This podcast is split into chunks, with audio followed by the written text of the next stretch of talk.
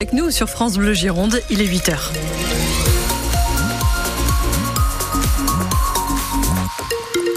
Le journal Marie Roarch. Comment ça se passe sur la route à 8h, Mariotos alors sur la route, sur la roquette bordelaise, dans l'ensemble, ça va. Il y a du trafic, mais ça roule. Ce sont les vacances et ça se ressent. En revanche, dans les transports en commun, si vous êtes à Bordeaux en ce moment, patience. Le tram A est encore interrompu entre Sainte-Catherine et Stalingrad à cause de la panne d'un tram. Reprise euh, annoncée vers 8h30 normalement. Pour le reste de la route, pas de difficulté à vous annoncer. Et si jamais il se passe quelque chose, vous êtes nos yeux 05 56 19 10 10. Pour la météo, c'est trop beau. Le soleil fait une petite apparition ce matin. Et on en profite parce que la trêve ne devrait pas durer longtemps. Les nuages reprennent l'avantage cet après-midi. Les températures sont en chute libre ce matin. 0 degrés seulement à Saint-Symphorien, 1 à Capsieux, 2 à Langon et Margot, 3 à Saint-Laurent-Médoc, 5 à Bordeaux. Cet après-midi, un peu plus de douceur avec 11 degrés à Lacano, 12 à Lussac et Audange, 13 à Talence-et-Créon, 14 degrés à Coutras.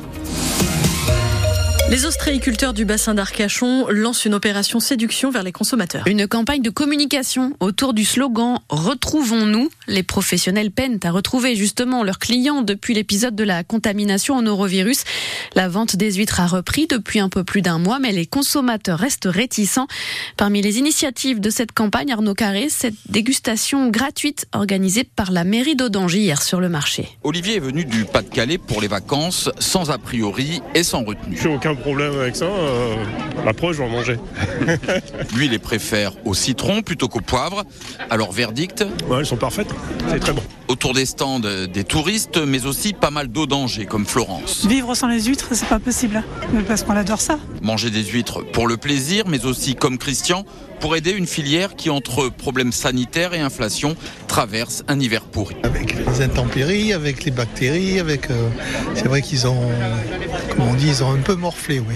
Il faut être solidaire, c'est sûr. Car depuis le 19 janvier, les huîtres du bassin se vendent mal, très mal même. Jules Bergès, l'un des trois ostréiculteurs installés à Audange. Après euh, deux mois sans trop vendre, c'est important que les gens euh, reviennent pour manger les huîtres. On n'a pas vendu des huîtres en sachant qu'elles rendaient malades. On l'a su après coup. Renouer le lien, retrouver la confiance des consommateurs.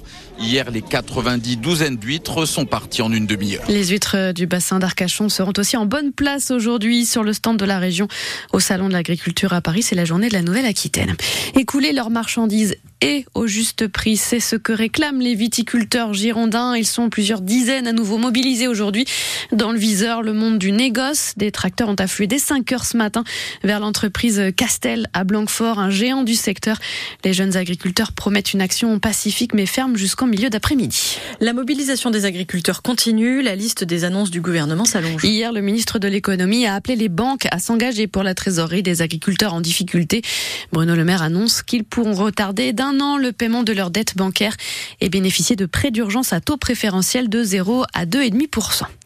Après les députés, les sénateurs se penchent aujourd'hui sur l'inscription de l'IVG dans la Constitution. Avant le Sénat, l'Assemblée nationale a renoncé à en faire un droit pour les femmes. Le texte mentionne une liberté garantie d'accès à l'avortement. Mais ce petit renoncement ne suffit toujours pas aux sénateurs à majorité de droite, Joséphine Ortuno. Pourquoi une liberté serait-elle plus garantie qu'une autre? C'est ce qui gêne les piliers républicains Philippe Bas et Bruno Retailleau qui déposent un amendement. Ils veulent supprimer le mot garantie derrière le mot liberté. Selon l'entourage de Gérard Larcher, le président LR du Sénat, cette liberté garantie risquerait d'empêcher les soignants de faire valoir leur clause de conscience et donc de pouvoir refuser un avortement.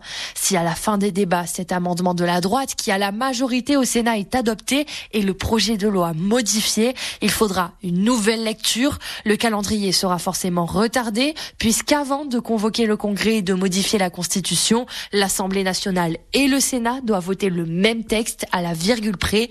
Emmanuel Macron imaginait ce Congrès en début de semaine prochaine, délai qui semble impossible à tenir. 234 000 interruptions volontaires de grossesse en 2022 en France, c'est 17 000 de plus qu'en 2021. Il n'y aura peut-être jamais de procès après l'incendie de Landiras dans le sud Gironde. Le parquet de Bordeaux s'oriente vers un non-lieu, nous apprend Sud-Ouest. L'enquête n'a en effet pas permis d'identifier le ou les personnes à l'origine de la catastrophe. Ce premier feu à Landiras qui a ravagé près de 14 000 hectares en juillet 2022, avant une reprise au mois d'août. Le juge d'instruction doit encore valider ce non-lieu. Un conjoint violent maintenu en détention hier à Bordeaux. Cet homme de 40 ans bénéficiait jusqu'à il y a quelques jours d'un régime de semi-liberté, mais il en aurait profité pour s'en prendre à son ex-compagne. Et le suspect n'en est pas franchement à son coup d'essai, Laetitia Eveline où il compte 30 mentions à son casier judiciaire pour des vols, des dégradations, des agressions.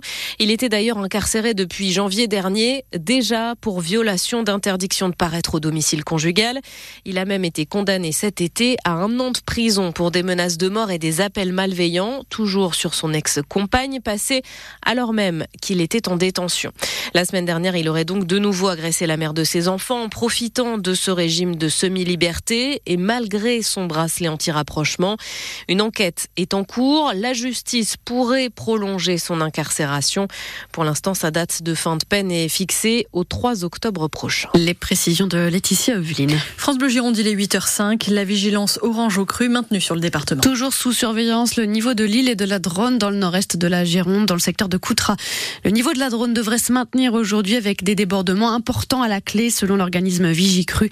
Stabilisation de l'île également dans le secteur d'Abzac. Ont contraint un jeune homme de 25 ans à abandonner sa maison cernée par les eaux hier après-midi au Bio, au nord de Libourne. Les pompiers ont utilisé un gros camion de lutte contre les feux de forêt pour arriver jusqu'à lui et l'évacuer. Le projet Oriseo à Socats fait un sacré bond en avant. Engie et Neoen ont déposé le permis de construire pour cet immense parc solaire sur 800 hectares en pleine forêt au sud de Bordeaux. Projet très contesté puisqu'il faut déboiser entièrement la zone pour l'installer.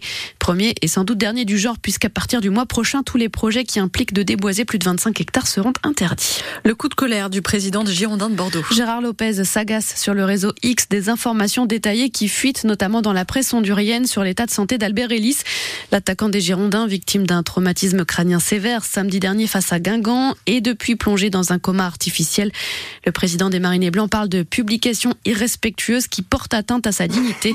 La cellule psychologique annoncée après l'accident sera mise en place cet après-midi au sein du club. En hockey sur glace, les boxeurs de Bordeaux n'ont désormais besoin que d'un point pour préserver leur quatrième place au classement de la Ligue Magnus et s'assurer de jouer à domicile un éventuel match décisif en quart de finale. Ce grâce à leur large victoire 7-1 sur la patinoire de Nice hier soir. Les boxers tenteront de décrocher ce tout petit point vendredi face à Anglette à Mériadec pour le dernier match de la phase régulière. Et puis en foot, l'équipe de France féminine face à un sacré défi ce soir. Les Bleus affrontent les Espagnols championnes du monde en finale de la Ligue des Nations. Match à 19h à Séville en Espagne.